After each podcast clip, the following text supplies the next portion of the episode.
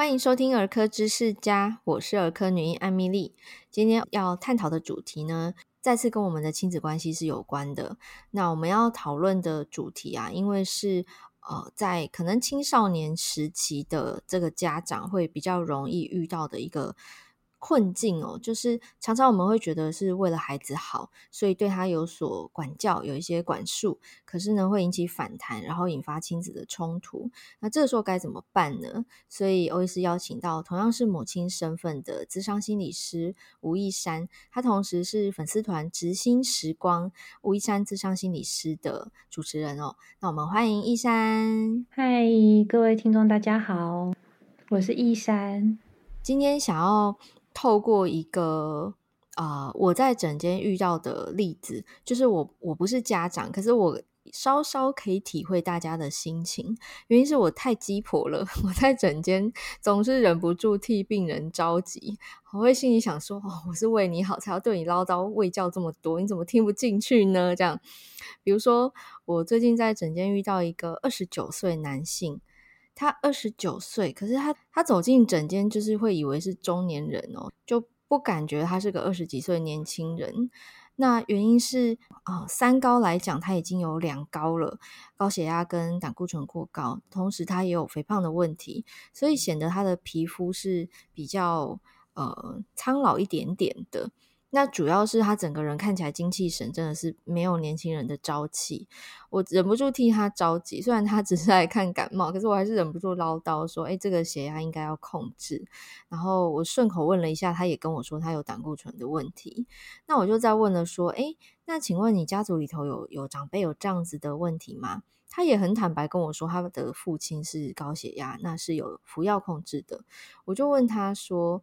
哎，那你血压这么高，你会不会想要吃药控制啊？他摇头，然后就是我看得出来他的表情是知道这需要控制，可是他不想面对，但他也知道我是好意啦，所以他没有对我摆臭脸。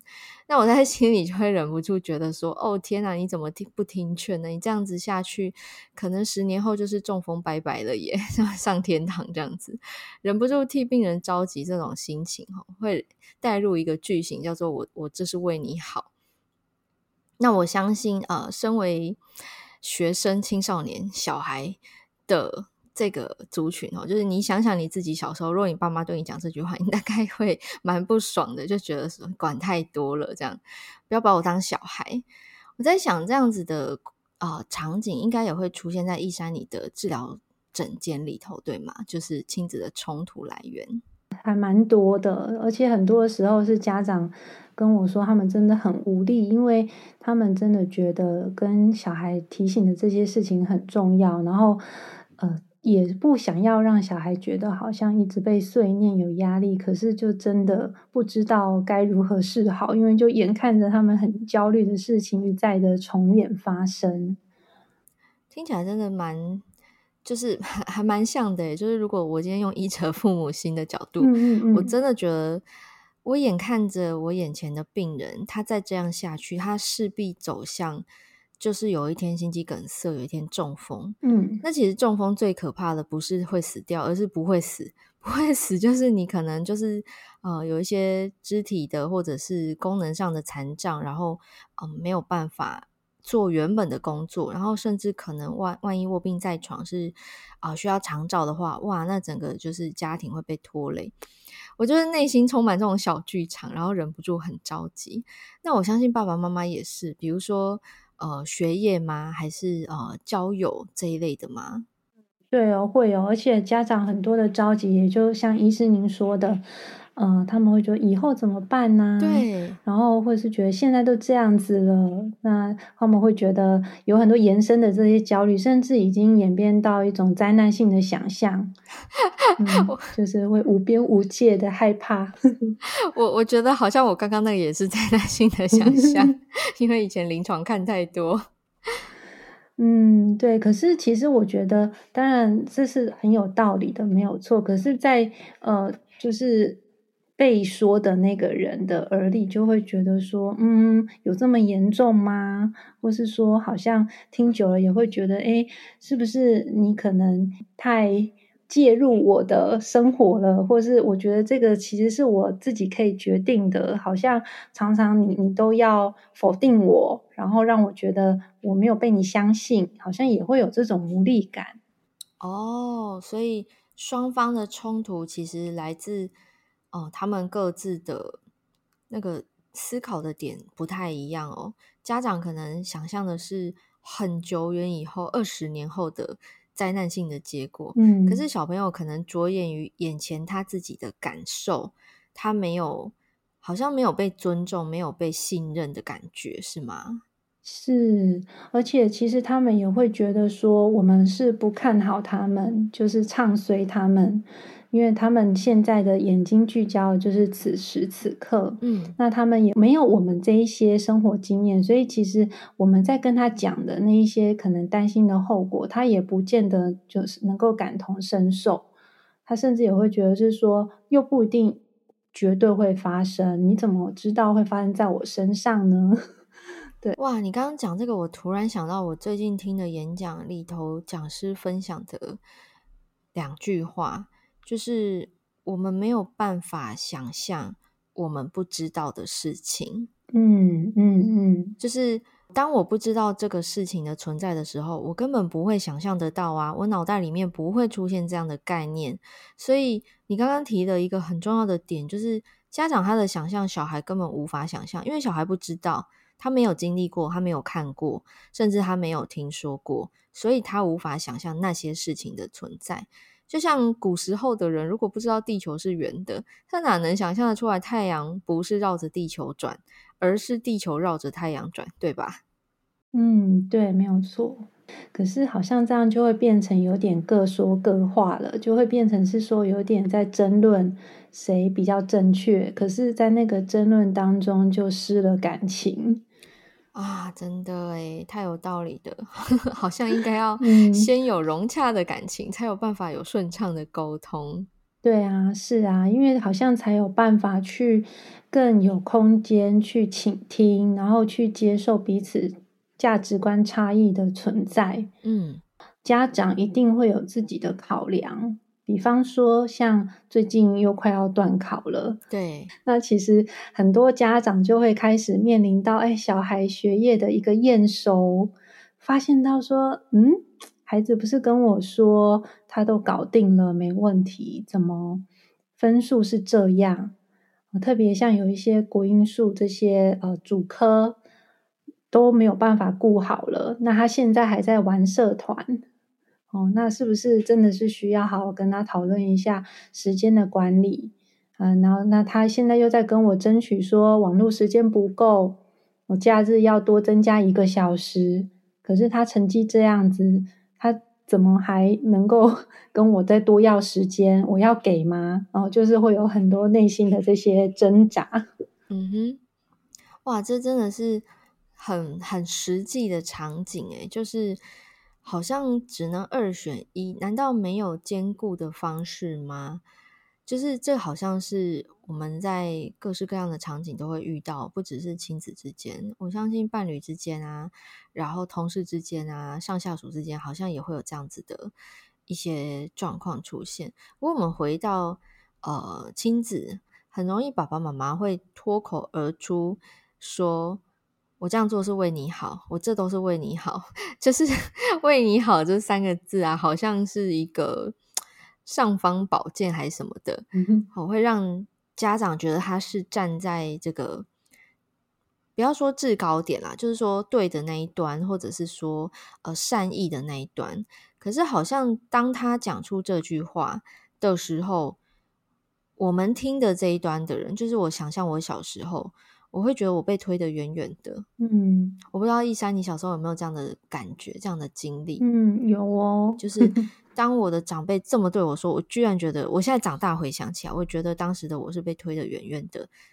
就是你为我好，可是我我完全没有办法理解那是什么好。我只觉得你现在约束我、管制我、控制我，然后不让我有自由或者是选择的权利。比如说，呃，像我高中选组的时候，高一升高二要选类组，嗯，我就被我妈规定，我只能选第三类组，然后他的理由就是他是为我好，因为这样子未来的选择比较多。然后我就会觉得，你凭什么替我决定我的未来？我小时候有这样想过，可是当时的我是选择没有说出来啦，我就是个乖孩子，我就照做了。嗯，可是我觉得那个顺从好像也是因为不想要有冲突，也是因为你看重跟家长的关系。对，没错。可是那个时候就会变成说，难道一定要我去退让，然后去矮化我的需求，才能够有和谐吗？这个，这个真的是很困难。呃，感谢老天赏饭吃，就是后来我在真的在三类组找到我有热情的系所了，不然我搞不好就是重考的一份子之类的。嗯，但是话又说回来，呃，我是幸运的那一个啊，但是我相信我周遭也好，或者是听众朋友你的周遭，或甚至你本身，你们应该有经历过。呃，你可能当时被迫做了某些选择，可是回头看，你会觉得你自己的想法其实是更贴近你的需求。也许搞不好后来转个弯，你还是走向你最初的想法，也不一定。我觉得应该很多人会有类似的经验哦。嗯，那话又说回来，那这个家长的我是为你好，要怎么样解套呢？其实我觉得是。呃，从家长的角度，可以先来想一下，说，诶，什么时候我会脱口而出这句话？呃，我觉得以我自己是家长经验，因为家里有两个小孩，小一跟国一，其实都是还在需要去呃看他们生活自理、自律、习惯、学习培养的状态哦。那其实我会脱口而出这句话，通常都是。在已经苦口婆心讲了非常的多遍，然后甚至已经到自己也觉得情绪有点上来了，然后觉得好像我也不想要再多做解释了，然后就会有点像是嗯下最后通牒，说我是为你好，半放弃状态。对，就是如果你真的还是这么固执，坚持己见，那你就。自己看着办，然后自己去面对那个责任好了。好像有的时候会是到这样的状态。诶，其实你刚刚这么一说啊，我我灵机一动想到一个算是经验分享啊。你要自己面对你选择的后果，这个其实，嗯，我觉得我蛮鼓励听众朋友，如果您是爸爸妈妈的话，我蛮鼓励你在孩子很小的时候就给他这个机会。就是你让他去做一个你你稍微可以忍耐的后果的选择，比方说眼前有一个水坑，然后你希望它不要踩下去，不然裤子会溅溅湿溅脏，鞋子搞不好就会有有刚新买的鞋就脏了，这样子好了。嗯嗯嗯。可是它是可以洗干净的，它没有什么破坏性的结果，它也不会造成什么身体的伤害，你就让它踩吧。是，就是你告诉他。那如果他硬要踩，他就踩下去。那他鞋脏了，裤子脏了，他他可能会哭闹啊、耍赖什么的。但你就让他去承担那个结果，让他感受那个不舒服的感觉，嗯、或者他不想要的后果，嗯、他才会知道说，哦，这个就是承担自己做决定的后果的感觉。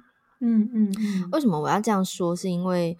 我在呃求学过程中，之前我分享过啦，我是那个妈妈会九十八分打两下的那种小孩。嗯，就我数学考九十八分，他就说这样要打两下，因为那两分那两分是我粗心错的。就是呃，可是你知道我在念书的过程中，我妈从来不教我哦，她不会盯盯着我说该复习了。就我我刚刚讲九十八分打两下，这是国小三年级的故事哦，就是数学段考九十八分这样。嗯嗯，她不会。要求我说，你几点到几点要去复习，要去写作业，嗯，或者是明天要月考了，你要你要你念书了没？你怎么还在看电视？嗯嗯嗯，他从来不念我这个，因为他在开学的时候，他就会说，功课老师出了，你就是把它写完。那没写，因为那个年代老师是会打人的。我小时候是这样，嗯，所以没写功课被打，那是你的事，被打的是你啊，老师处罚的是你，痛的又不是我，所以要不要写功课你自己决定。嗯，我妈就这样跟我讲啊，从国小一年级刚开学，她就这么说，每个学期她都会讲一样的话。然后至于考试要不要复习，她也是反正呢，我就是要求你，你比如说国小的一年级好了，他可能就说要九十分这样子。嗯嗯嗯。可是他不会教我，他说我不会，你自己去问老师，你自己想办法解决。我妈都这样对我，我就是真的要自己想办法，自己帮自己复习。然后呃，到了中高年级，有一些要背诵的东西啊，就是自己背、自己默写、自己复习这样，他从来不管。就是他给我在这方面是非常 大的自由度，自由到就是对啊，后果你自负啊，考不好是你的事。那当年是真的老师会打人啦，所以功课不敢不写，嗯、然后考试不敢考太差这样子。那可是这个就换得的是，我上国中之后，我的呃所谓各种什么月考、模拟考、各种大小考，那个进度我都自己排。哦。对，就是逼逼出来的生存之道。嗯，对对对，就是在学业上，我妈不会对我说“我这是为你好”。直到我刚刚举例，就是高中选组那个时候，她非常强硬的。那大概是我们第一次有冲突吧，在学业上。嗯，然后当年因为没有没有智慧型手机，所以刚刚讲那个网络的使用，我我至至少是没有遇到啦。可是我觉得，呃。其实道理是一样的，都可以套用。嗯，我的观点是在小朋友越小的时候，那种越微小的事情，让他自己做主，然后让他去碰壁，或者甚至是受挫，或者受一点点小伤哦，没有危及生命的，嗯，稍微忍住一下。我觉得这个会比等他大了，已经有反抗能力了，然后你在那里跟他就是吵架，然后说我这是为你好，可能是来的有用。对。嗯，我不知道一山在、嗯、呃你的治疗室当中，嗯、如果遇到这样子的亲子冲突的孩子，你会怎么样协助他们看待问题呢？嗯，其实我觉得刚刚医师你说的那个，让我想到的确就是一种挫折复原力的概念，就是说我们有没有放手让小孩子自己去尝试，自己去摸索，然后真的去面对那个我的行为自然延伸的一个结果。可是刚刚听到您的例子，也会觉得有点心疼，就是好像一路以来 都是自立自强的，找到一个好像怎么样可以不被打的方式。对，好像要逃避 惩罚。有啦，那个时候是有奖励的，嗯、比方说，呃，学校会有奖状嘛，前三名会有奖状。嗯，然后那个学年，好像每学年都会有那个学年的一些什么，就是反正学校会各种名目发奖状给学生。哦哦，所以也会有一些驱力让你要努力。对对对，我视那个为 honor，就是非常的荣誉这样 子。那回家当然会得到家长的称赞啦，只是就是会 会到最后会变成我考前三名，好像理所当然。他们没有看到我背后多努力，这样、哦、就是长大后回顾这一段，我发现哦，因为我爸妈根本不知道我付出多少努力在认真 读书，他们只觉得我很会读。嗯，是啊，就是有的时候也会有点就是心疼这样子。自己的辛苦，当然有时候也会归功于说，嗯，也是我以前有过这种砥砺跟磨练，导致我在后面其实好像面对到一些压力的时候，我比较知道要怎么样去度过。没错，那我觉得家长。很多他们就会跟孩子说啊，你现在哈进小学啊，注音要好好学啊，不然哈你基础没有打好，以后会很辛苦哦。然后我现在呀给你补习，补英文，就是为了要让你以后可以跟世界接轨，要国际化的眼光啊，不然就以后你这样子哦，就业竞争力就会很弱哦。那我我跟你说，因为以前哦我也都没有补习过，爸爸是。多努力、多认真，才到这家大公司上班的。哦，我要用好多好多的一些成就去证明我的实力，给我的老板看。嗯、那我不想要让你哦，就是前面这么辛苦，就是说好像要跟我一样走这些冤枉路。所以我会希望你可以在起跑点呢，就是比别人还要更有优势的。就是有时候就要跟小孩这样子，有点像洗脑似的，听起来很有压力耶。对，就是说，哎，我说的是对的啊，我会这样安排，真的都是为你以后的人生着想，你让你少吃一点苦。其实我这样听起来，我也蛮心疼这个爸妈的，因为他肯定很辛苦，嗯、所以他舍不得孩子要经历跟他一样的辛苦。话又说回来，我觉得这这个就是取舍啦。人生总是没有全拿嘛。对。那就像一山刚刚最开始提醒大家的，就是你要的是孩子服从听话，还是你要亲子关系的融洽？嗯，当然他可以都拿，亲子关系既融洽，孩子也蛮听话的，这个是有可能的。可是我觉得他，呃，他是 based on，就是他是建立在一个基础上。嗯，就是你要让孩子感觉被爱，嗯、感觉被尊重，感觉被信任，嗯，这样子才有机会，就是你们的沟通是顺畅的。那这个信任感其实是需要培养的，就像医病关系也是，陌生的病人第一次看我，他哪会一下就信任我这个陌生的医生？一定是需要好几次的看诊啊、互动、治疗等等。慢慢的才会产生信任感。其实亲子关系有的时候也是这样，诶，你没有去经营的话，嗯，久了你会发现跟孩子没话说。是哦，或者是说小孩就会知道说家长一要跟我讲话，又是要问功课的事情，对，那就会觉得说好像问来问去都是一个一直在被检核。跟被 挑哪里还可以再做更好的这种情境，那就会变得有压力，然后就会渐渐不想讲了，或是说就会给一个呃不会再被追问的答案，那都还好啊，都这样啊，没事啊，敷衍模棱两可。对，对啊，就是青少年很多会有这种状况，或者说哦，我现在很忙啦，没有办法跟你多说。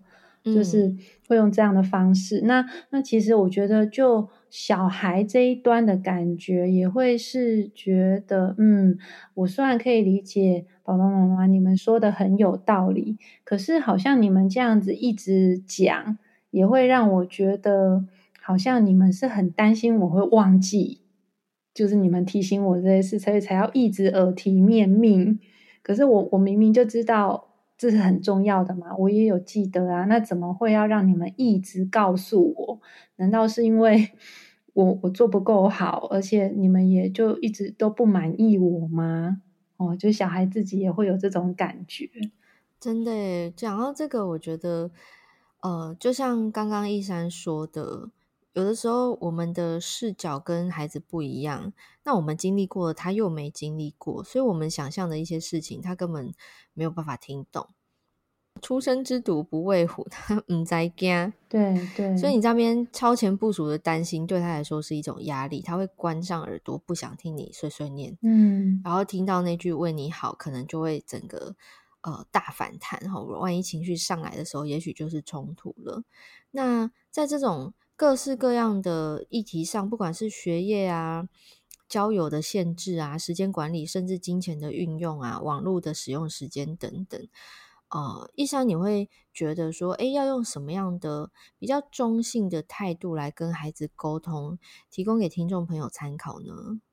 我觉得这些真的是很重要的。然后，呃，我也觉得要去跟小孩谈这些，我们希望他能够调整的事项是。很不容易的事，因为真的很有可能就擦枪走火，嗯，就是 怎么样不会让小孩觉得好像，诶，我们的这些很看重的这些事对他而言是一种压力，然后他就不想听了，而是他能够理解我们的一个苦心，可是又不想要让小孩觉得我们好像 在情绪勒索。那所以我，我我觉得呢，其实是可以先表达我们对呃一个现象的观察，比方说，哦，我好像有看见你这几天比较晚睡哦，因为就是诶发现半夜起来上厕所的时候，诶你的台灯还亮着，嗯，然后诶怎么会这么晚了还没有休息哦？这样子对身体不是很好哦。哦这样子，就通常有时候就会问到这边，就会就会讲一句说要早点睡啊，哦这样子的。那可是其实对小孩来说，可能他们也有一些自己的苦衷。通常呃，我们会再看到一个他们做的一个行为，就会有一个立即的提醒说：哎，怎么那么晚睡？哦，你你是不是在看手机？哦，就直接就有一个指责了。那我们这时候可以用一种好奇，他们发生什么事然后用一种关心的姿态就问说：“嗯，还好吗？好像就是，诶，怎么看到你灯还亮着哦？一进来看了，发现，诶，你怎么还没有睡？发生什么事了？”观察说：“诶，是不是功课太多写不完，还是考试范围太大念不完？你还好吗？会不会很累？先关心他的身体，这样子是，然后他就会知道说，诶，爸爸妈妈他们凑近靠近我，不是要念，然后好像他们的情绪还算蛮和缓的。那这时候他们其实也就不会进入到那个戒备防卫的状态。”因为很多时候，小孩他会跟我们有一些冲突，其实是往往他觉得我们又要去批评他了，哦，我们又要责备他了，所以他其实也会在一种想要否认，因为他也不喜欢被说嘛，很不舒服，他不想要去承认他是我们所想的这样，哦，所以其实我们如果在呃跟他开头要。讲这些话之前，能够用一个比较和缓的，用一种好奇的态度。那接下来呢，就是可以说，嗯，原来是这样哦，你是因为功课还没有写完才这么晚哦，真的是很辛苦诶。哦，可是哦，妈妈也在想说，因为现在真的已经超过十二点了，那这样子，如果呃你现在在写，其实也是在一个很累的状态。呃，那个写其实也是没有什么效率的。那有没有可能我们可以明天早上早点起来再来写呢？哦，这也是我们可以给予他一些其他的选择。我们明白他有他的用意，他很想要用这个时间去做事情。可是我们也让他知道说，这不是一个唯一的选择。我们提供给他另外一个参考。我听起来这样子，就是先关心他，然后再提供我们的看法，嗯、就是先不要一开始就好像要指导棋，哈，下指导棋，然后他可能搞不好戒备心就起来了，嗯嗯、耳朵就关上了。我们先关心他，让他感受到被爱、被关怀，然后再呃用比较稍微中性一点的语气来，嗯，表达我们的建议，哈，可能。希望他还是优先照顾身体，好，比如说以睡觉为例，这样子。